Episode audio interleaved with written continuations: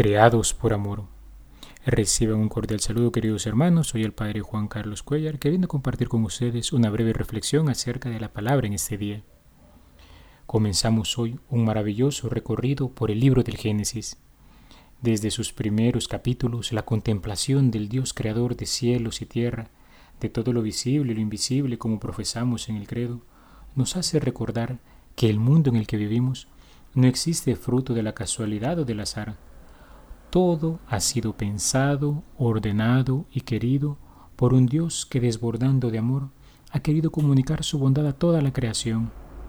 Por ello, en todo cuanto existe, somos capaces de descubrir la huella del autor de la vida. Más aún, al reflexionar en esto, ¿qué no podríamos decir del hombre? Todos y cada uno de nosotros hemos sido creados por amor. Hemos salido de las manos bondadosas de Dios para entrar en este mundo a través de la unión de nuestros padres.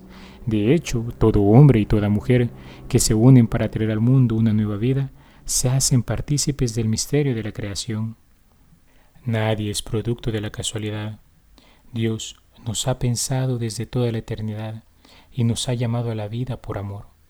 Todo cuanto existe el medio que nos rodea, desde nuestra familia hasta la misma naturaleza, es en principio obra del amor y sabiduría de Dios. Por tanto, toda la creación tiene como fin la gloria del Dios de la vida. Nos enseña el catecismo de la Iglesia. La gloria de Dios consiste en que se realice esta manifestación y comunicación de bondad para las cuales el mundo ha sido creado.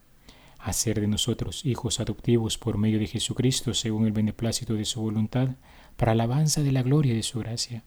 Porque la gloria de Dios es que el hombre viva, y la vida del hombre es la visión de Dios.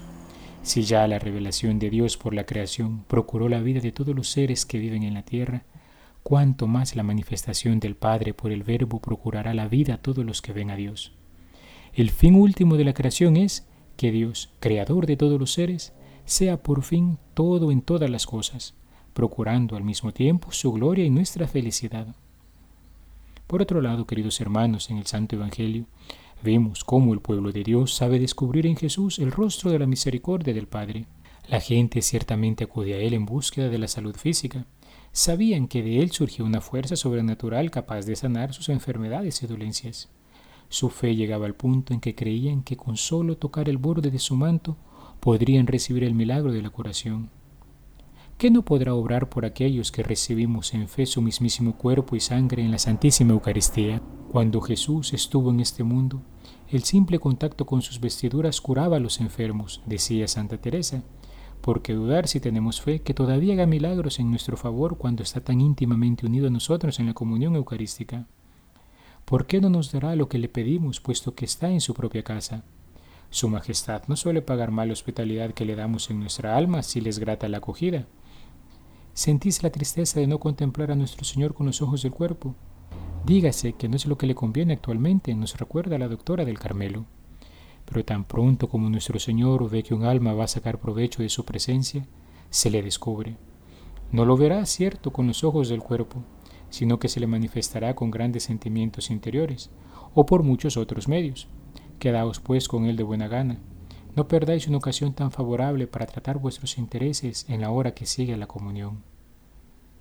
Queridos hermanos, Dios se compadece de la humanidad. En Cristo Jesús nos recuerda una vez más que Él no es indiferente ante nuestra realidad. Las curaciones que realiza el Hijo de Dios tienen un horizonte más profundo que la mera sanación física. Son un signo de la victoria de Dios sobre las fuerzas que quejan al hombre.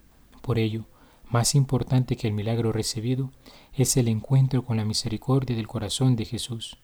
Acudían a Él buscando la salud del cuerpo y recuperaban incluso la del alma, encontrándose con el amor que da la vida. Roguemos al Señor nos conceda la gracia de saber descubrir su presencia amorosa en nuestras vidas, para que con una fe viva podamos acoger los dones de su amor. He sido el Padre Juan Carlos Cuellar desde la parroquia Santa Alicia en Altavista. Te deseo un muy buen día y que Dios te bendiga. Alabado sea Jesucristo, por siempre sea alabado.